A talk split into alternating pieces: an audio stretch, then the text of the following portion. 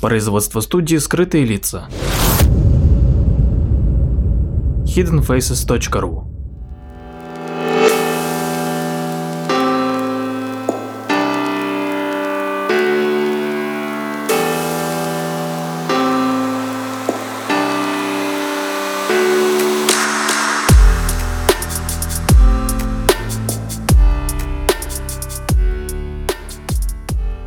Здравствуйте, с вами Владимир Марковский и очередной выпуск передачи «Прожектор восприятия».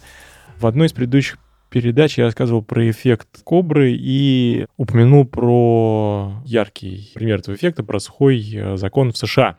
Ну, конечно же, это было довольно интересное и в то же время странное время, и на деталях и событиях того времени хочется остановиться поподробнее.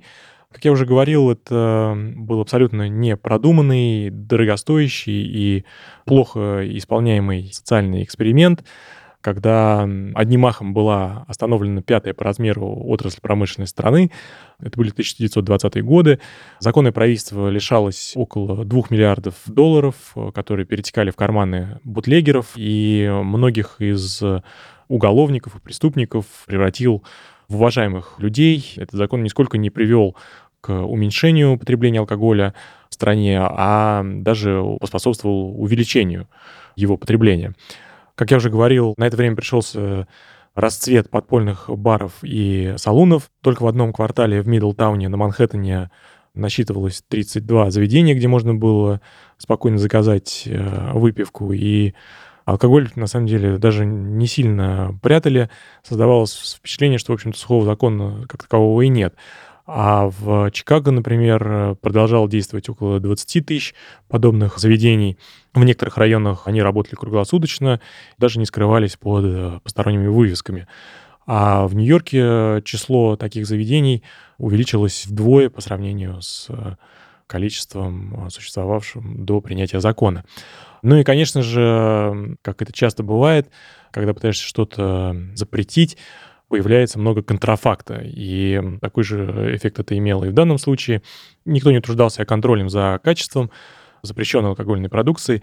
Например, один химик из Чикаго вылил незаконно распространяемый алкоголь в раковину и с интересом наблюдал, как он с шипением растворяет фарфор. А Нью-Йорк Телеграм наняла химика, чтобы тот протестировал 341 образец напитков, которые были приобретены в подпольных салонах Нью-Йорка, и в них обнаружили примеси таких веществ, как никотин, формальдегид, йод, серная кислота, мыло, керосин, и один из шести образцов представлял серьезную угрозу для здоровья. Ну и, конечно же, возникает вопрос, что вообще привело и что поспособствовало принятию этого странного закона. Так вот, этот закон можно с полным правом связать с влиянием Уилла Бидвилла Уиллера, который какое-то время был самым влиятельным человеком в Америке. Он э, получил юридическое образование, был суперинтендантом отделения антисалунной лиги АСЛ в Огайо и очень э, быстро продемонстрировал склонность к политическим манипуляциям. В результате его политических манипуляций политику СЛ стали даже называть уиллеризмом, и она привела к тому, что во многих штатах торговля алкоголем была запрещена еще задолго до сухого закона. К 1917 году 27 штатов были полностью сухими, и в еще нескольких штатах действовали очень строгие ограничения. Легальная торговля была сосредоточена лишь в нескольких центрах эмиграции, преимущественно в крупных городах или промышленных районах с многочисленным населением, которые, в общем-то, вполне естественно потребляли регулярно алкоголь. Но в них это была укорененная традиция, и антисалунная лига не имела никаких шансов изменить местное законодательство или законодательство штата. Но тут Уиллеру повезло, началась Первая мировая война. Поначалу американцы просто издалека наблюдали за этим огромным конфликтом в Европе, но в результате ряда действий Германии общественное настроение сильно изменилось. Ну, во-первых, Германия начала бомбардировки гражданских целей, а затем объявила, что будет атаковать пассажирские суда. И в мае 1915 года немецкая подводная лодка потопила пассажирский лайнер «Лузитания», у побережья Ирландии в нейтральных водах. Это привело к гибели 1200 человек. В результате владельцы немецких э, фамилий в Штатах стали их менять на что-то менее немецко звучащее. А во многих ресторанах США переименовали блюда с немецким названием. Например, тушеную капусту по-немецки стали называть капустой свободы. В некоторых городах принимались постановления, запрещавшие исполнять музыку немецких композиторов, а в Айове запретили разговаривать на любом другом языке, кроме английского, в школах, церквях и даже по телефону. А когда протестующие заявили, что имеют право слушать церковную службу на своем родном языке, на немецком, то губернатор Уильям Л. Хардинг ответил, что молиться на другом языке, кроме английского, все равно бессмысленно. Бог прислушивается к молитвам только на английском языке. Ну и, конечно же, от внимания общественности э, не смог ускользнуть тот факт, что э, пивоварни э, в основном принадлежат выходцам из Германии, которые наверняка симпатизируют своей исторической родине. Ну и приверженцы трезвого образа жизни вот стали утверждать, что пить пиво — это предавать свою родину. Соответственно, благодаря росту антигерманских настроений движение за трезвость сильно расширилось, и был внесен проект 18-й поправки, запрещавший производство и распространение алкоголя. Он быстро находил приверженцев в законодательных собраниях всех штатов, тем более, что антисалонная лига принимала немало усилий, чтобы протолкнуть его. 18-я поправка, несмотря на то, что запрещала производство и распространение таких напитков, ничего не говорила о том, как э, исполнять на практике это предписание. Поэтому дополнительно был принят акт Волстеда, который объяснял правила запрета. И Конгресс проголосовал за его принятие 19 мая 1919 года, но при этом, конечно же, самая важная информация пряталась в самом тексте закона, написанного мелким шрифтом. Опьяняющими напитками предлагалось считать жидкость с содержанием алкоголя выше 0,5%. Для примера, столько же содержится в кислой капусте. Закон был настолько непроработанным, что даже те, кто поддержал его в принципе, не понимали, как его реализовывать. Почти сразу же сильно подскочил уровень преступности, число убийств в стране выросло на треть. Ну и, конечно же, самая большая опасность угрожала сотрудникам и агентам департамента запрета. За первые два с половиной года действия закона было убито 30 агентов.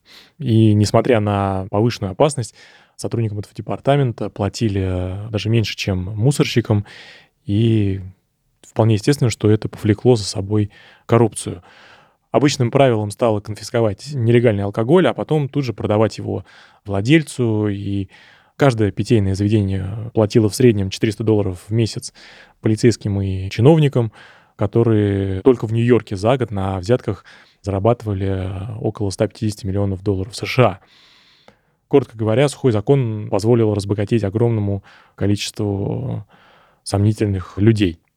Кроме этого, следить за исполнением сухого закона было довольно тяжело, поскольку постановления изобиловали большим количеством ошибок. Например, врачи могли легально выписывать своим пациентам алкоголь в лечебных целях и сразу же радостно ухватились за эту возможность, получая от этого занятия к концу 20-х годов около 40 миллионов долларов в год. И, как писал журнал «Нью-Йоркер», врачи часто просто давали пациентам незаполненные бланки рецептов. Религиозным организациям разрешалось делать запас алкогольных напитков для ритуальных целей, а, например, э, владельцы виноградников, которым производить вино для частого употребления запрещалось, просто продавали пакеты с виноградным концентратом, из которого в домашних условиях можно было спокойно сделать вино. И для этого даже на упаковке было крупными буквами написано «Внимание! Может забратить и превратиться в вино через 60 дней». И для того, чтобы закон более эффективно работал, Уиллер и его приспешники даже продвигали идею разбавления промышленного спирта ядовитыми добавками.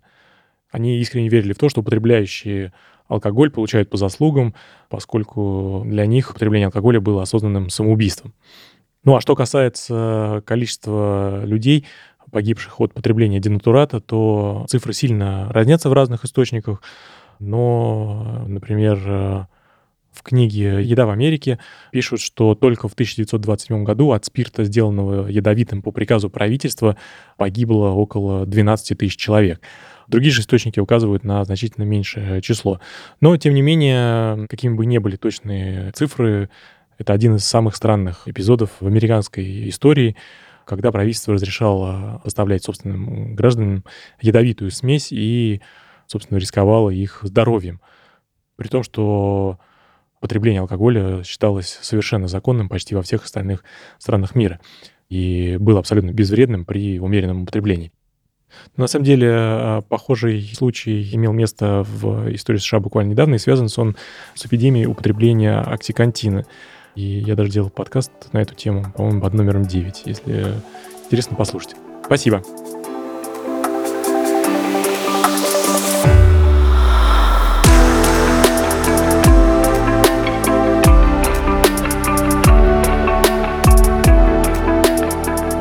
Подписывайтесь на наш инстаграм подкаст студио в одно слово о на конце. Ищите нас в социальных сетях по названию сайта hiddenfaces.ru. Слушайте наши подкасты бесплатно на сайте hiddenfaces.ru, а также в приложениях SoundStream, Яндекс.Музыка, подкасты от Apple и Google Podcast в приложениях для Android.